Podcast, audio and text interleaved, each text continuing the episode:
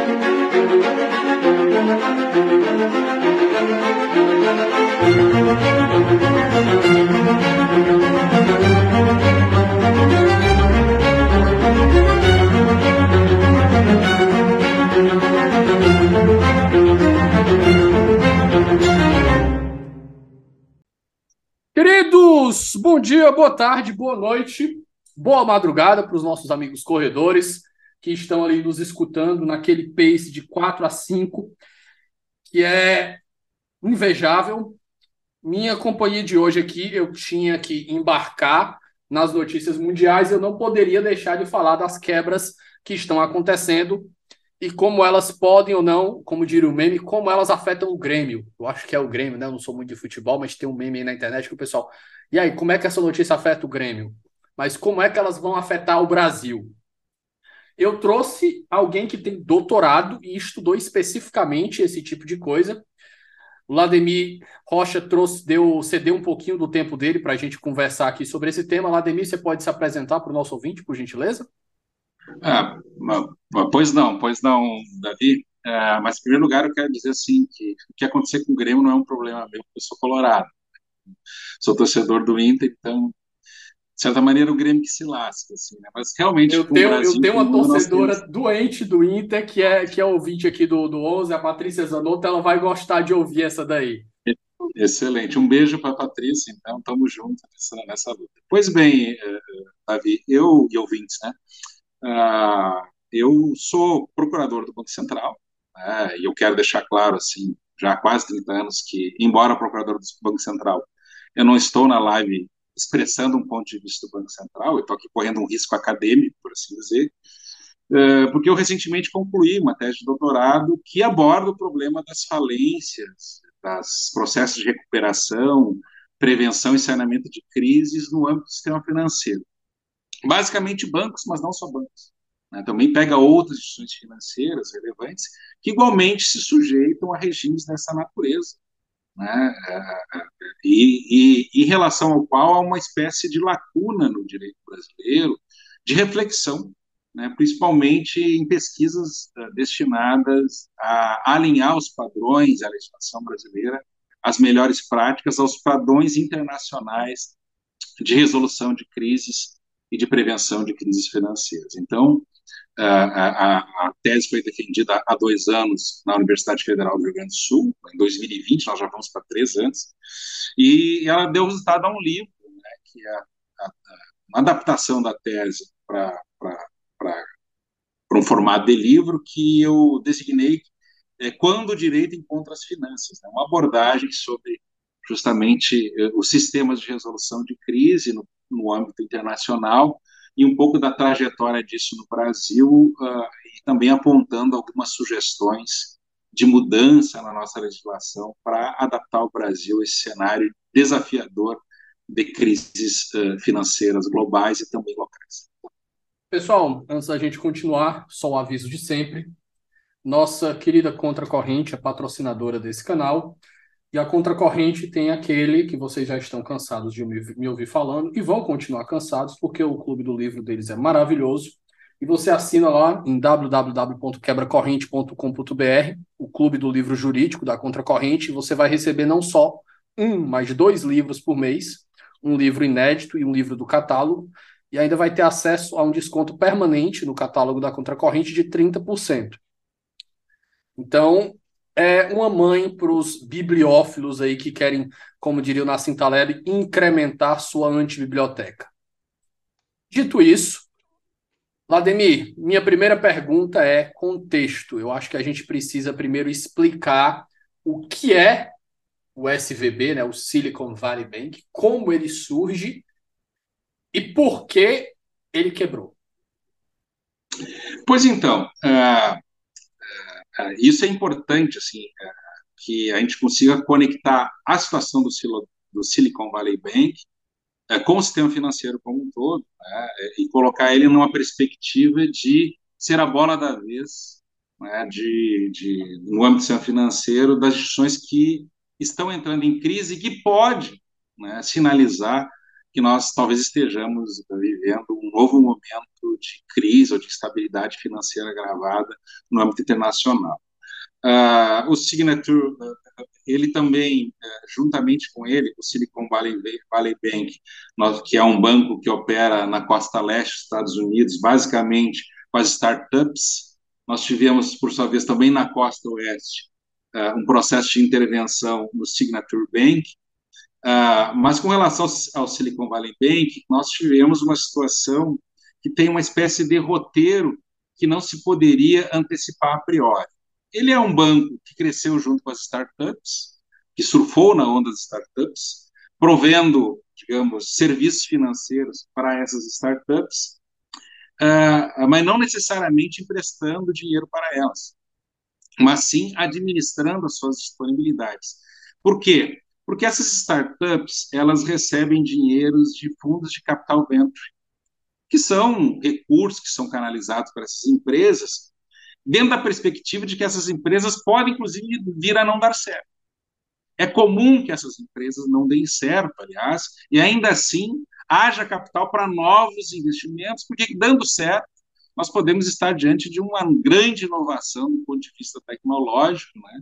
as grandes serviços, os grandes uh, players nessa área uh, eram originariamente, startups que deram certo, e ao darem certo, o retorno para esses fundos de investimento é extraordinário. Pois bem, o que o Silicon fazia se ele não emprestava dinheiro para essas empresas? Ele administrava as disponibilidades financeiras dessas, empre dessas empresas que operam nesse mercado de inovação. Uh, e o que, que fez o Silicon Valley Bank? Ele concentrou os investimentos desses ativos em eh, ativos muito seguros, porém pouco rentáveis, que eram títulos de emissão do Tesouro norte-americano, que pagavam juros muito baixos. Segurança, você investiu no Tesouro Segurança. Direto. Exatamente, é mais ou menos. Investiu no equivalente ao Tesouro Direto. Exatamente, com uma diferença importante, né? com os juros tradicionalmente muito baixos nos Estados Unidos também. Basicamente, ali, juros que, inclusive, atingiram patamares ainda menores durante, a, durante o problema agora que nós temos, que foi a, pande a pandemia do coronavírus. Ah? Então não, tá nem, não dá nem para dizer que os caras são arriscados, não estão nem mexendo com criptomoeda nem nada do tipo. Nada do tipo, nada do tipo. Acontece que nós tivemos né, aquilo que a gente pode designar uma mudança de rumos, que a gente fala uma mudança estrutural né, na política monetária dos Estados Unidos, que elevou as taxas de juros. Com isso, houve a emissão de novos títulos de tesouro americano, desta vez com taxas mais atrativas. Uh, e uma fuga, portanto, de investimentos para essas taxas mais atrativas. Só que no estoque do Silicon Valley Bank estavam os títulos antigos. Para recuperar sua liquidez, o que, que, que, que, o Silicon Valley Bank teve que fazer? Ele teve que queimar seus ativos. Para vender um ativo menos atrativo no mercado, em que há outros títulos inclusive do Tesouro Americano pagando juros maiores, ele tem que fazer uh, uh, um deságio e, portanto, bancar o prejuízo, arcar com o prejuízo né, desse deságio, o que gerou um problema ou até um risco de liquidez para o Não, veja bem, não um risco patrimonial. O banco continuava tendo ativos que superavam o seu passivo. O problema é que uh, ele passou a enfrentar cada vez maiores problemas para honrar seus compromissos à vista. Por quê? Esses títulos que ele tinha na sua carteira eram vencíveis em 20 anos, ao passo que as suas obrigações eram vencíveis à vista, os saques pelos depositantes. Uh, essas, a partir da comunicação dessa crise, houve uma desconfiança, uma disseminação da desconfiança entre as startups que depositavam dinheiro no Silicon Valley Bank, portanto, uma corrida contra o banco. E você sabe, todos nós sabemos, que quando há corrida por saques contra o banco, ele não dispõe da liquidez ou do dinheiro para honrar todos os saques de depósito. Isso provocou uma intervenção da FDIC, que desencadeou, por sua vez, o pagamento. Você conhece, né? você sabe que tem um seguro de depósito. Algo semelhante também aqui é o nosso Fundo Garantidor de Créditos. Lá é o seguro do FDIC. Mas Isso começou um depois do, da crise de 2008, né? Foi exigência. Não. Do... Já não, existia não. um fundo garantidor em caso de quebra. Existia. Na crise de 2007, 2008, se a gente tiver a oportunidade, posso até falar um pouco sobre isso, uh, já existia o FDIC desde a crise uh, de 1930, 1929 e 30. Aliás, o FDIC é uma criatura da crise da década de 30 do século passado. Né? Chegou ao Brasil muito mais tardiamente, mas nos Estados Unidos já há uma, uma trajetória que vai completar agora quando nós entrarmos na década de 30, no final dessa, dessa década, aí, 100 anos de existência né, de mecanismo de seguro de depósitos nos Estados Unidos. Mas, pois bem, o FDIC americano uh, pagou o seguro, e o seguro, uh, como todo seguro, tem uma limitação. No caso do FDIC, o pagamento de 250 mil dólares por depositante. Mas qual é o problema disso? Afinal de contas, os poupadores mais digamos assim, mais fragilizados, estão protegidos né, por esse seguro de depósito. Até 250 mil dólares não teria que se preocupar. O problema é que 90% dos valores depositados no Silicon Valley Bank não estavam protegidos porque eram superiores a 250 mil dólares. E é fácil incluir isso, né? Se os principais clientes eram startups, a gente não pode imaginar que o capital de giro de uma startup fosse 250 mil dólares deve ser um valor maior que isso para realizar pesquisas, investimentos, testes, desenvolvimento de produto, você precisa de maiores disponibilidades. Então, 90% dos depósitos não estavam segurados. E aí havia uma desconfiança né, de que outros bancos pudessem estar com os mesmos problemas. Então, junto com essa intervenção da FDIC, houve uma garantia dada pelo Tesouro, né, pelo, pelo governo americano, de que os 90% também seriam assegurados. E aí nós temos que entender de que forma eles seriam segurados, eu não sei se fica por uma outra pergunta, porque esse mesmo tesouro que diz que os 90% também seriam protegidos, ele está falando que não haverá prejuízos para o tesouro dos Estados Unidos da América. Tá? Isso tem que ser compreendido, se isso é uma promessa vã, se isso tem alguma base factual, né? se há algum mecanismo e eu tenho a impressão de que esse mecanismo já existe, é um mecanismo que foi criado, aí sim, a partir da reforma do Dodd-Frank Act, em 2000, depois da crise de 2007 2008, que permite uh, uh, uh, se criar um sistema de proteção que pode vir a ser garantido pelo Tesouro, mas mediante posterior reembolso dos recursos do Tesouro desembolsados para essa proteção. Mas o roteiro é basicamente esse. Houve um problema de liquidez uh, no Silicon Valley Bank, provocado pela alta de juros. Né? Aí é, é um certo Ademir, paradoxo. Me permite aqui um, um resumo ah. que eu faço de pergunta, aí você faz qualquer acréscimo se você achar necessário. Vamos nós. Contexto de pandemia, todo o retorno, a gente teve muitos investimentos daquelas das big techs, inclusive estão muitas demitindo coisa, né? Vem a alta de juros. A alta de juros, eu vi que ela resultou em um dos gurus de investimento, mandando os startupeiros, né, que é a galera que tinha dinheiro nesse Silicon Valley Bank, tirar dinheiro de lá. Esse foi um dos, dos, ah, dos, dos fatores que eu vi que contribuíram. E essa galera que se informa muito mais por mídias alternativas do que pelas mídias tradicionais, que eu já vi também, foi lá e muita gente tirou dinheiro e causou um desfalque enorme para o banco. O SVB, nesse desfalque, foi lá, peraí, a gente precisa aqui vender os ativos que a gente tem, esses títulos do, do, do banco do, do título do governo americano, ainda que com deságio, né, ainda que perdendo dinheiro, para a gente poder se reestruturar. Só que nessa brincadeira que eles foram fazer isso, houve uma falha de comunicação, porque na hora que eles mandaram a mensagem dizendo que estavam abrindo para novos investimentos, o que o mercado entendeu foi: porra, a gente não tem mais dinheiro. e aí começou a corrida nos bancos. Sim, quem não é tinha sacado para fazer outros investimentos foi sacar para se proteger. E aí, como há uma corrida contra o banco, né, o banco, por mais que ele tente liquidar seus ativos, ele não vai conseguir liquidar todos, né, é, e não vai ter disponibilidade para honrar todos os seus compromissos de saque simultâneo. Uma primeira pergunta que pode surgir nesse contexto aí, principalmente para quem não é da área e não entende muito de finanças, e isso daqui eu entendo muito pouco. E as pessoas vão perguntar: como é que um banco empresta muito mais dinheiro do que ele tem disponível? Por que é que ele pode fazer isso? Por que é que o Estado, enquanto, enquanto entidade protetora da sociedade, ou pelo menos em tese, permite uma operação de risco desse nível? Eu já vi que um dos motivos é o crédito barato. Né? Se a gente não tivesse essa possibilidade de bancos emprestarem e a gente viver de confiança de que haverá pagamento, um dos motivos é o crédito, senão a gente não teria crédito suficiente para rodar a, a, economia na velocidade que a gente roda. Mas, por favor, a palavra é sua. É basicamente isso. Assim, a emissão de moeda é um privilégio do Estado. Do Estado. No caso, o Estado brasileiro emite através do seu Banco Central.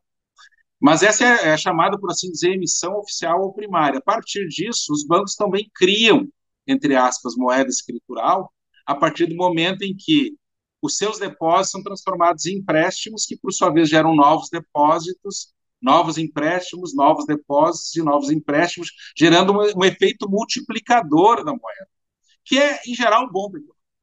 É um elemento dinamizador da economia. Sem crédito, a economia sufoca. Sem crédito, não há sequer condições de pagar os depósitos que são feitos nas instituições financeiras. Então, você tem um efeito multiplicador e, é claro, essa atividade, que é, em regra, benéfica para a economia, porque ela aumenta a disponibilidade eh, de recursos para serem investidos ou para serem consumidos, usados em relações de consumo, ela tem seus riscos. Né? Ela tem os seus riscos, e esses riscos podem vir desde o não pagamento dos empréstimos, que vão honrar os compromissos com depósito, até problemas de descasamento de liquidez. Porque é bem isso na medida em que eh, esses recursos vão sendo gerados para dinamizar a economia e eles voltam para o sistema financeiro, o registro de depósitos é muito mais do que o volume disponível para uh, honrar esses depósitos, caso haja uma corrida por saques simultâneos. A experiência mostra que as pessoas não sacam o dinheiro todos ao mesmo tempo a não ser que se instaure uma crise de confiança no sistema financeiro. Se houver uma crise de confiança, uma crise geral de liquidez do sistema financeiro, as pessoas correm para os bancos para sacar suas moedas. Enquanto isso não ocorre, esse recurso que está, entre aspas, depositado nos bancos, quando na verdade não é propriamente um depósito, sim um empréstimo que nós fazemos para os bancos, são operações nas quais os bancos se colocam no lado passivo de um empréstimo, ou seja, você e eu, quando depositamos num banco, quando investimos num banco, nos tornamos credores desse banco. Esses empréstimos, para serem honrados, precisam do retorno do recurso, que, por sua vez, é objeto dos empréstimos que os bancos fazem para os tomadores de recursos. É por isso que nós dizemos que o banco é um uh, comerciante de dinheiro, ou seja, ele é um intermediador financeiro. Ele é alguém que capta recursos no mercado e recoloca esses recursos sob a forma de empréstimos para os tomadores, unindo numa ponta e outra aqueles que eh, têm disponibilidades financeiras e, portanto, se colocam numa posição credora, e aqueles que têm demanda por recursos financeiros e, portanto, se colocam numa posição devedora. No meio do caminho aos bancos e a essa atividade que, como eu disse, oportuniza o acesso a crédito às pessoas que demandam por crédito no mercado. O dinheiro, por exemplo, que é usado no empréstimo, no financiamento imobiliário, ele é resultado de captações na poupança. Então, essa função intermediadora é uma função legítima e necessária, mas como ela gera riscos, ela precisa ser controlada. E nós controlamos isso através de autoridades encarregadas de regular, de regular o mercado, de supervisar o mercado. No nosso caso, caso do mercado bancário, o Banco Central do Brasil, é que ele vai estabelecer parâmetros para que os bancos incorram em riscos de crédito, em riscos de mercado, em riscos operacionais, em riscos de liquidez, estabelecendo sob que condições os bancos podem uh, uh, incorrer nesses riscos. Vladimir, a gente começou aqui a entrar na parte de como o direito aqui, por exemplo, autoriza que os bancos façam esse tipo de operação. Onde mais o Estado e o direito estão entrando nessa conversa aqui dessas crises financeiras, tanto como operador de agente que atuou por eventualmente é, estimular essa crise, ainda que indiretamente, ainda que sem querer, e como ele age para evitar e atenuar seus efeitos? É, é. E diria o seguinte, que a principal razão para haver regulação do sistema financeiro, nós podemos elencar várias, é o fato de que o sistema financeiro ele é propenso à crise. Ele é o que nós podemos chamar de um sistema estruturalmente instável. Nossa, que os marxistas então, agora, meus ouvintes marxistas vão ficar tudo molhado escutando isso aqui. É, Mas pode prosseguir, é, por favor. De certa forma, os estruturalistas em geral, nos quais eu, embora não marxista, me incluo. Assim. Tem uma visão um pouco mais estruturalista do funcionamento da economia e uma compreensão de que o sistema financeiro, ao mesmo tempo que ele é tendente à eficiência, e aí essa eficiência é destacada pelos teóricos da eficiência do mercado, ele também é tendencialmente é, propenso a gerar crises. E, portanto, é porque ele é um sistema assentado numa, em bases estruturais instáveis. Uh, por conta disso, o, o, Estado, através de seus mecanismos, suas instituições, aqui no caso o Banco Central, atua em várias frentes de regulação. O ingresso no mercado não é livre, você precisa preencher e superar barreiras à entrada através do cumprimento das exigências de autorização para entrar no mercado, exigências de capital, exigências de governança. A sua permanência no mercado também é regulada através da supervisão e da regulação prudencial, as exigências de posição a risco, quanto de capital tu precisa, qual é a estrutura de governança que você deve manter para expor-se, por exemplo, ao risco de crédito, para expor-se ao risco de mercado, para expor-se ao risco de liquidez, quais são as salvaguardas?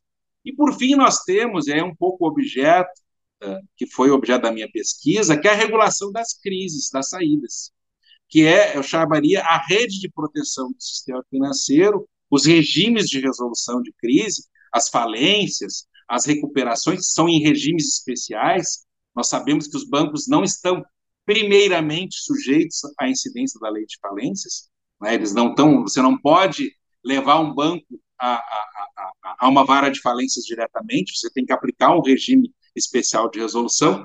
Portanto, você tem toda uma gama de mecanismos de resolução que estão, que existem por vários motivos, mas o principal motivo da existência desse aparato de regulação, de supervisão e de resolução de crises é, é o fato de que esse sistema financeiro é propenso à instabilidade e é propenso a gerar efeitos negativos sobre toda a economia quando ele quer. Assim como a operação de intermediação do crédito dinamiza a economia e gera, portanto, efeitos favoráveis, há, por outro lado, a produção de efeitos negativos, externalidades negativas que justificam uma regulação que acompanha a vida da instituição financeira desde o seu nascimento passa por seu desenvolvimento e, de certa forma, termina com uh, o rito de morte de uma instituição financeira, que são os regimes de resolução.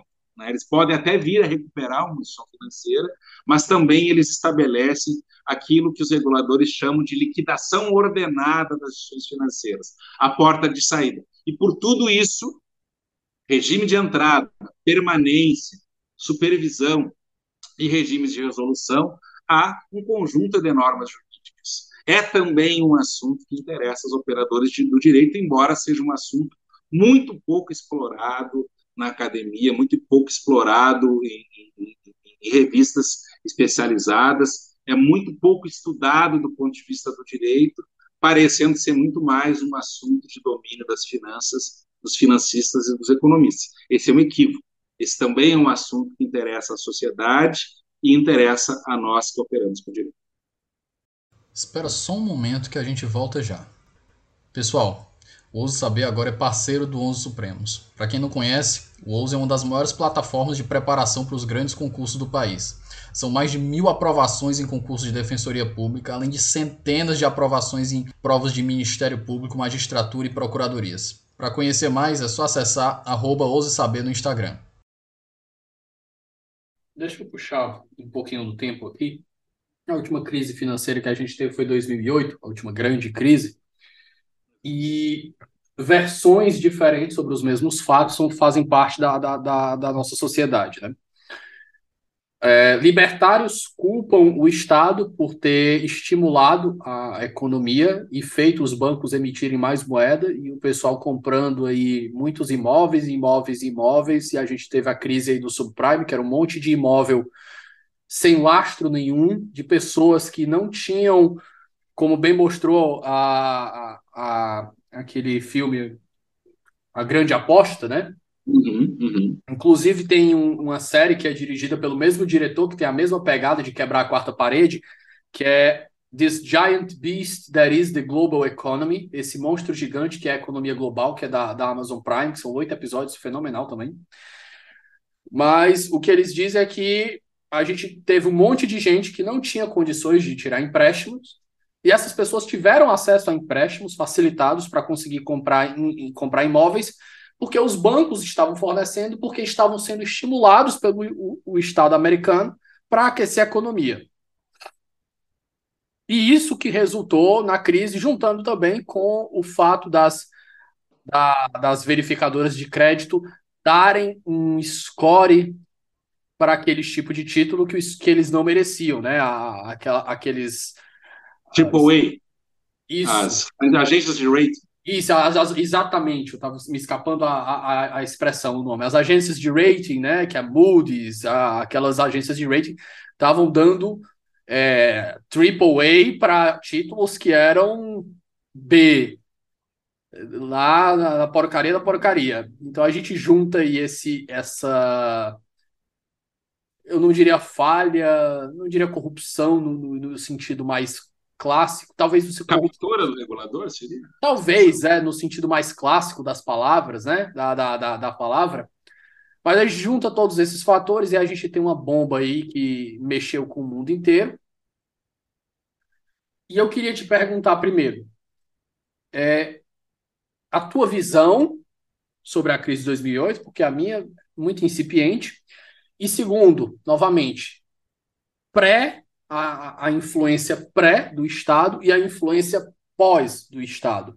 O que o Estado fez, se ele fez alguma coisa para causar o que causou, e o que é que ele fez posteriormente para que aquilo não pudesse voltar a acontecer, inclusive a parte de punições de executivos, de bancos, etc, etc, etc. Pois bem, Davi. É, é, primeiro, acho que é um pressuposto irrealista você falar em finanças como se o Estado não pudesse estar implicado no mundo das finanças. Há uma estreita relação entre as finanças públicas e privadas que são constitutivas do sistema financeiro moderno. Então, você trabalhar com uma hipótese ah, assim de mercado completamente descolado da existência do Estado, ah, que é que edita normas que estruturam e instituem o próprio mercado financeiro, é uma espécie de realismo de pressuposto. Talvez a coisa mais próxima disso seja o mercado Bitcoin, que também entrega a autorregulação apresenta severos problemas. A gente tem enfrentado aí várias críticas uh, justamente sobre a ausência de regulação estatal desse mercado, que e as pessoas sujeitas a, a, a uma grande variedade de auto-enganos, de enganos induzidos e também de fraudes. Então, assim, uma espécie de retirada total do Estado das relações sociais, ela não significa a emergência de um mundo de cooperação espontânea, mas sim uma espécie de dominação da lei do mais forte. Né? Então, essa visão, esse pressuposto, me parece irrealista e nós temos que discutir visões mais concretas, historicamente situadas, da relação entre Estado e sistema financeiro. E aí me parece que são justas as preocupações de que o aparato estatal não seja capturado por interesses uh, do mercado. Né? Assim como é, são, são legítimas as preocupações de separar as diversas atuações do Estado no mercado e as demandas diferentes. O Estado que emite a moeda é também o Estado que gasta, a moeda. E aí nós podemos ter não só interações, mas conflitos entre a estabilidade do sistema financeiro, a proteção da moeda e a política fiscal. A política fiscal ela diz respeito ao modo como o Estado arrecada e gasta dinheiro, e a política monetária diz respeito à proteção da moeda. São interesses diferentes nesse circuito. Né? Então, que passa um pouco, né, Davi, sobre a discussão em torno da autonomia do Banco Central, né, porque o Banco Central seria o fiador da política monetária, ao passo que outras demandas estatais dizem respeito ao modo como o Estado arrecada e gasta o dinheiro que ele próprio emite né? Porque o dinheiro que o Estado emite é o dinheiro que circula na economia, é o dinheiro que é usado para pagar impostos e é o dinheiro que vai para o bolso, por exemplo, de alguém que tem um benefício assistencial ou mesmo uma aposentadoria. Então, eu, eu quero só um pouco afastar como estruturalista de criar uma espécie de mundo nas nuvens sem o Estado. Falar em finanças é falar da estreita imbricação. Coisa de, de libertário, privado, coisa de anarcocapitalista. Exatamente, de, um modo, ao horário capitalista ou mesmo anarquista tradicional, ou seja, você tira um fator que está implicado estruturalmente nas relações humanas, que é o Estado. Indo para a questão mais concreta ali das crises, a gente vê que é um, aprendizado com crises. É, um aprendizado é, que eu acho que é incompleto justamente porque ainda nós não conseguimos incorporar essa visão mais estruturalista de que o mercado é tendente à instabilidade de uma forma estrutural e não episódica. Mas o que, que houve? Nós tivemos desenvolvimento de instituições para lidar com crises de bancos eh, em cada crise financeira. A crise financeira ela é a maior oportunidade de aprendizado e de evolução uh, regulatória. Foi assim na crise de 29 em 1930, que criou o Dodd-Frank Act nos Estados Unidos, e toda aquela experiência de fundos garantidores de crédito, de supervisão do mercado financeiro. Houve é, um relaxamento das exigências regulatórias durante um grande período de expansão do capitalismo, ali na década de 80, 90, 2000, até desembocar na crise de 2007, 2008, em que nós pegamos, por exemplo, uma, nós saímos de uma, de uma regulação extremamente complacente e otimista em relação à capacidade de autorregulação do mercado, afrouxaram-se as exigências de capital regulatório, de contrapartidas de capital para a tomada de riscos, por exemplo, e se diz que aquele era um parâmetro que era o um parâmetro defendido por quem tinha uma visão mais próxima da eficiência de mercado. É preciso diminuir as exigências, é preciso confiar mais na capacidade dos bancos de avaliar o risco e, portanto, reduzir as exigências de capital regulatório, porque cada uma dessas exigências, Davi, ela aumenta os custos da intermediação. Então, se eu tenho que fazer um colchão de proteção, eu não posso emprestar esse dinheiro. E, portanto, a minha taxa de juros tende a aumentar. Então, os defensores de uma maior eficiência defenderam o afrouxamento regulatório e nós chegamos numa situação como a de 2007 2008, em que o sistema estava extremamente alavancado, com várias exposições a risco de liquidez, a risco de crédito, a risco de mercado, a venda de produtos que as pessoas pouco conheciam, como os derivativos de crédito, lastreados em hipoteca subprime, e isso levou a um refluxo da regulação e, portanto, várias medidas mais restritivas, entre elas novos padrões de resolução bancária, novos padrões de regulamentação legal e infralegal para tratar da falência e da crise dos bancos, que é um pouco o processo no qual nós estamos inseridos desde 2007 e 2008, que é um processo de maiores restrições à livre operação no sistema financeiro. Talvez esse seja, inclusive, uma das razões pelas quais vai se criando, ao lado do, do mercado de moedas tradicionais, criptomoedas, criptoativos, é? porque é, é natural que os agentes econômicos busquem ambientes menos regulados, busquem ambientes menos restritivos. Qual é o risco disso? Justamente o aumento da exposição a riscos. Então, você tem um, por certa, certa maneira, você tem que levar de maneira equilibrada no sistema financeiro duas exigências. Uma exigência é de que o avião tem que voar. Né? O, o sistema financeiro tem que operar, ele tem que sair do chão, tem que decolar, ele tem que fazer a sua atividade intermediadora e de oferta de bens e produtos financeiros. Só que quando você coloca o avião no céu, você está correndo riscos de o um avião cair, de ter uma pane. O avião mais seguro do mundo é o avião que não decola. mas ele também não serve para cumprir sua função. Então você tem que encontrar um ponto de equilíbrio entre uh, uh, a realização das atividades que o sistema financeiro tem que uh, desempenhar e os níveis de segurança e de aprendizado com os desastres que você deve ter cada vez que você coloca esse sistema financeiro a operar. Então, esse ponto de equilíbrio é sempre um processo de fino ajuste em que a gente tem alguns erros no meio do caminho, mas é preciso corrigir esses erros. Né? E a preocupação, como você disse, com a captura, com essa porta giratória, porque onde é que você seleciona as pessoas que estão à frente dos órgãos reguladores? Você seleciona as pessoas no mercado. Né? Talvez você precise ter alguns mecanismos uh, que uh, minimizem o risco de captura ou de conflito de interesses entre os reguladores e as pessoas, os indivíduos, as empresas que operam no mercado financeiro. Vladimir, a pergunta que eu faço agora é: atuação do Banco Central. Como é que o Banco Central vai agir, pode agir, para eventualmente evitar esse tipo de catástrofe? Então, Davi, uh, uh, o Banco Central é, ao mesmo tempo, uh, no Brasil, aquilo que nós chamamos de autoridade monetária e supervisor do sistema financeiro nacional. Como autoridade monetária, ele é o responsável pela condução da política monetária, basicamente pela fixação da taxa básica de juros na economia brasileira. Como supervisor do sistema financeiro, ele é, além de um órgão que emite normas regulatórias, ele o Conselho Monetário Nacional, ele é também o supervisor do sistema financeiro e aquilo que nós chamamos de autoridade de resolução. Ele é a autoridade pública que, em caso da necessidade de uma intervenção ou de uma liquidação do banco, decreta aqui, esse regime de liquidação ou de intervenção que modernamente é chamado regime de resolução.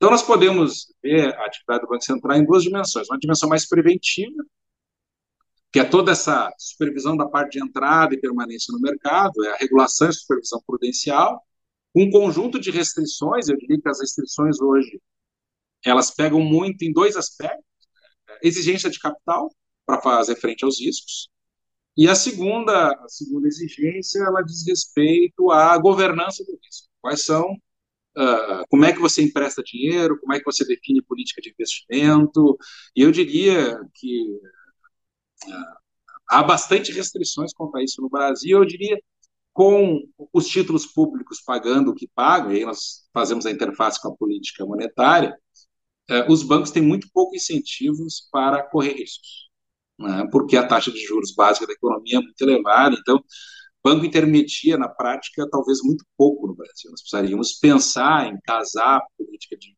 de, de monetária uh, sustentável, obviamente, mas de redução da taxa de juros para que houvesse maior estímulo para os agentes econômicos uh, emprestarem para outras pessoas que não para o Estado brasileiro. Então, nós temos que, que imaginar também uh, que essa função intermediadora ela depende também de variáveis macroeconômicas, no caso da política monetária.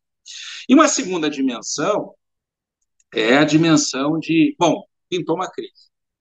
Né? E aí nós saímos um pouco da prevenção de riscos para lidar com uma outra dimensão que nós chamamos de saneamento do sistema financeiro. E aí você tem, desde a decretação dos regimes especiais até a adoção de algumas medidas preventivas. Quando o Banco Central, por exemplo, detecta que há um problema de liquidez ou uma inconsistência em operações de algum banco, ele pode agir preventivamente, de uma forma mais discreta, por exemplo, forçando a alienação de controle desse banco.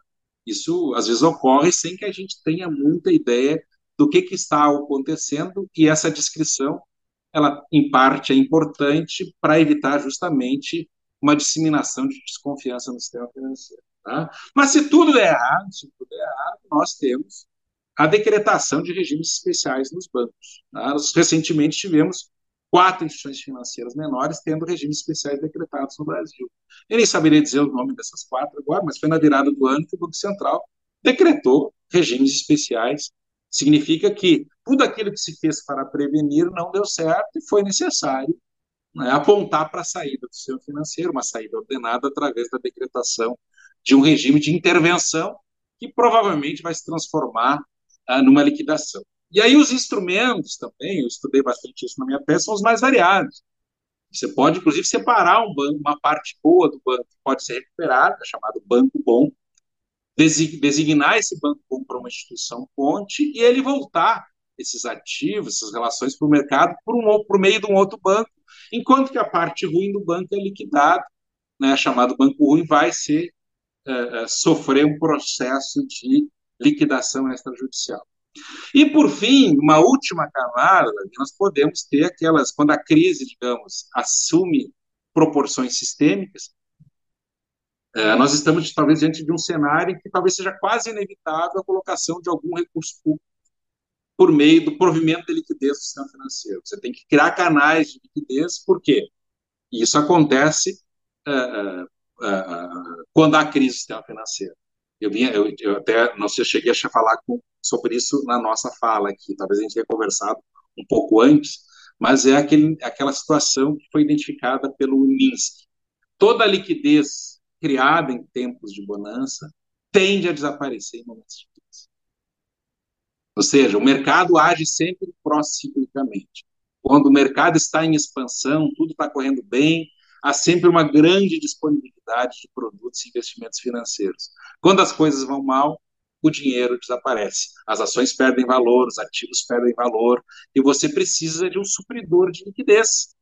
Na crise de 2007 2008, foi o poder público, foi o Tesouro Americano, foi o Tesouro dos Estados Europeus. Aqui no Brasil também teve recurso público, né? teve recurso público na crise de 2007 2008, teve recurso público no PROER, né? que é essa atuação do Estado como uh, estabilizador do sistema financeiro, né, restabelecendo a liquidez interrompida pela crise. Portanto, o Estado age contraciclicamente, provendo a liquidez que faltou ao mercado. Isso aí vai um pouco contra as teses libertarianistas, né, que dizem, olha, o Estado é desnecessário. Me parece que esses momentos de crise mostram o quanto o Estado é necessário e o quanto é importante uh, a, nós construirmos marcos normativos que balizem a atuação do Estado nesses momentos de crise, porque é, é neles que se desenha uh, uma situação de aporte, ou talvez necessidade do aporte de recursos públicos para que o sistema como um todo não quebre e com ele arraste junto a economia. Caminhando para o final, Lademir, tem uma pergunta que eu quero fazer aqui. E é aqui que a gente entra naquele meme do Grêmio, né? Como é que isso afeta o Grêmio? Mas eu lhe pergunto, é, como isso que está acontecendo, essa quebra do SVB, até onde eu vi, ela pode afetar positivamente a economia brasileira, né? Porque o perigo é que os Estados Unidos diminua sua taxa de juros, o que vai fazer com que o, os títulos brasileiros concorram com mais força contra os americanos, e isso faz o dinheiro vir mais para cá, o que pode até influenciar numa baixa da taxa de juros do, do, do Banco Central brasileiro. Então, até o momento, o prognóstico é positivo. Mas eu te pergunto, se mais bancos começam a quebrar, porque aí a gente está diante de um banco que não tem efeito sistêmico, né? A gente não está diante de um too big to fail, um grande demais é, no caso americano, é, no caso americano nós não estamos. No caso do Credit Suisse nós estamos. Pois é, aí eu pergunto. é um banco sistemicamente importante em escala global. A gente global. tem um banco como o Credit Suisse, né? Que é, e aqui eu vou dar de disclaim o mesmo aviso que o mesmo interpretação que eu tive para mim quando eu li essa frase pela primeira vez, too big to fail, grande demais para quebrar eu pensava que ela tinha relação do banco ser tão poderoso que ele era inquebrável. Mas não, ele é grande demais para quebrar, porque se ele quebrar, ele leva todo o sistema junto. É nesse sentido que a frase deve ser lida.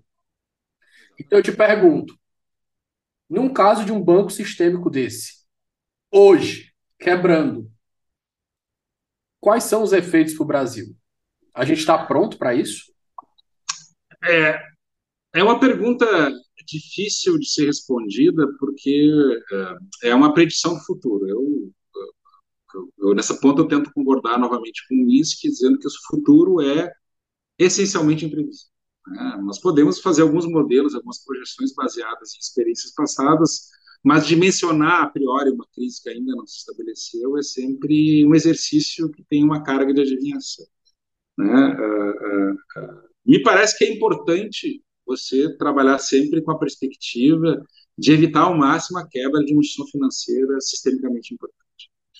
Isso pode nos criar um problema de risco moral. Se eu sei que eu sou grande demais para cair, é, eu posso apostar, como instituição financeira, é, é, de que, em última análise, alguém vai me socorrer.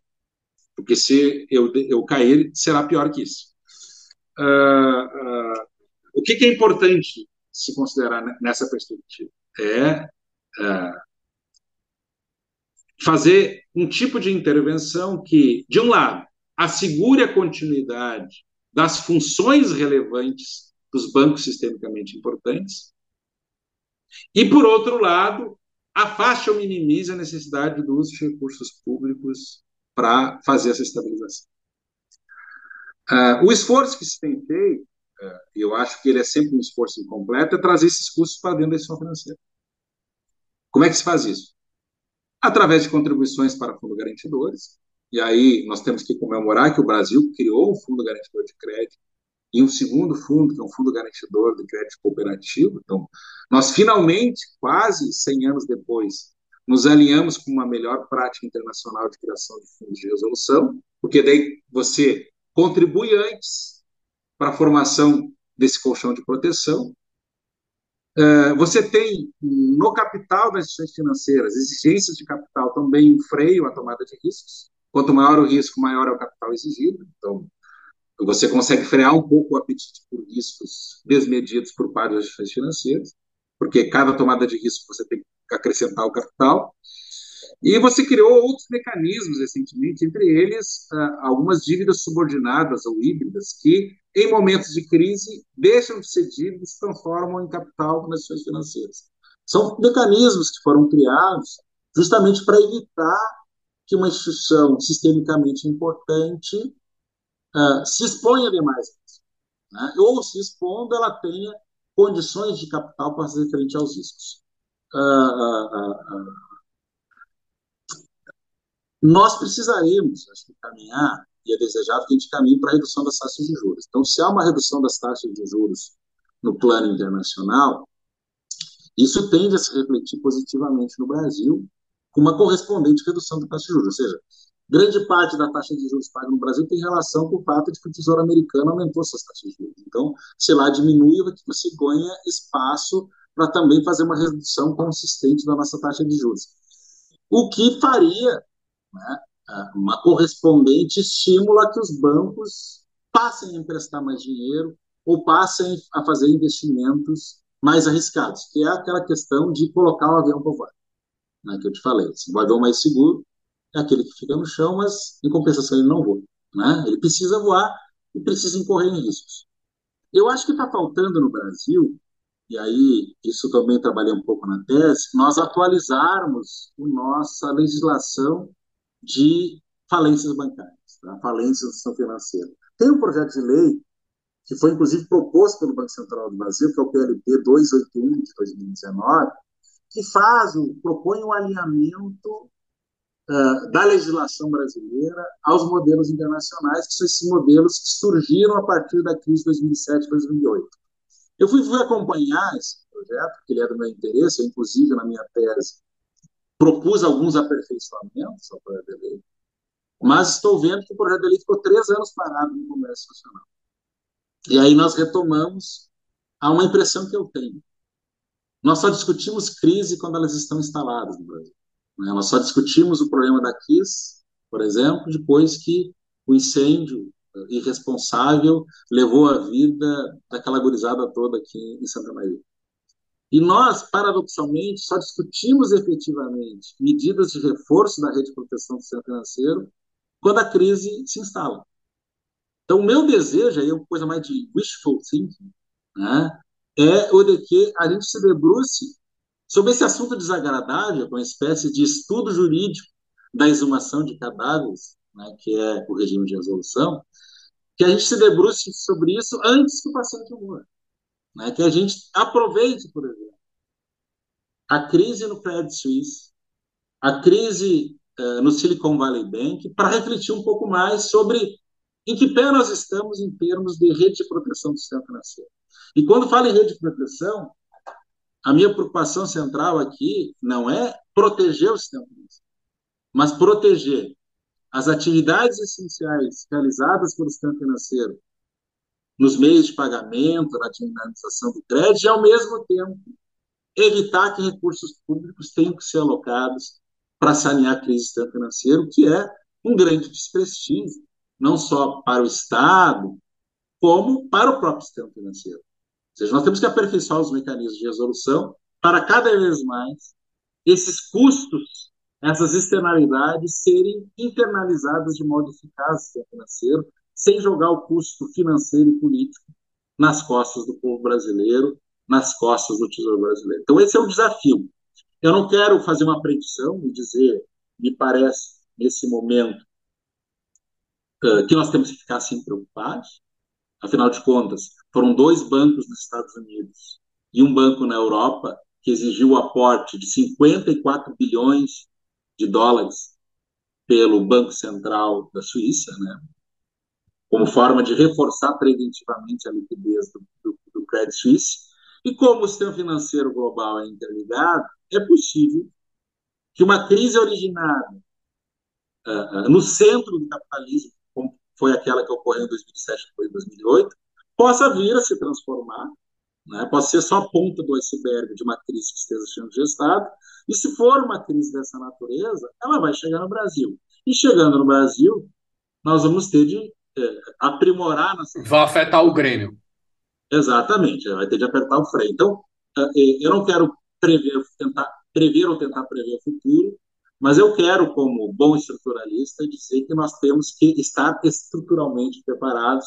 E uma dessas dimensões de preparação é modernizar nossa legislação, levar a sério o projeto de lei que está no Congresso Nacional e tentar trazer a legislação brasileira a uma certa aproximação do que há de mais moderno hoje no mundo.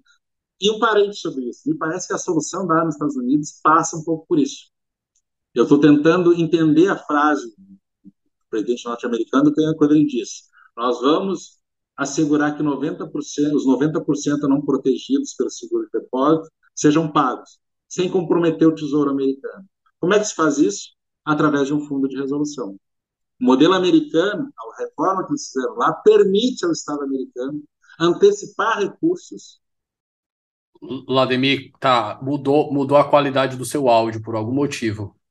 Uh, eu tenho uma intuição, Davi e ouvintes, de que, uh, falando um pouco sobre essa, uh, digamos assim, alinhamento da legislação brasileira às, às, às, às normas que tratam aos padrões normativos que tratam uh, da resolução de crise do sistema financeiro, os padrões internacionais editados pelo Finance Stability Board, que uh, os Estados Unidos, uh, que fizeram a sua adaptação lá por uma reforma que eles implementaram no Dodd-Frank Act, eu estou tentando entender o significado da frase do presidente Biden quando ele disse que eles iriam honrar os depósitos não protegidos pelo seguro, aqueles 90%, né? Porque a gente viu lá, nós falamos isso quando a gente tratou do caso do, do Silicon Valley, que o seguro de depósitos protegeu os depósitos até 250 mil dólares, só que 90% dos depósitos estão acima disso.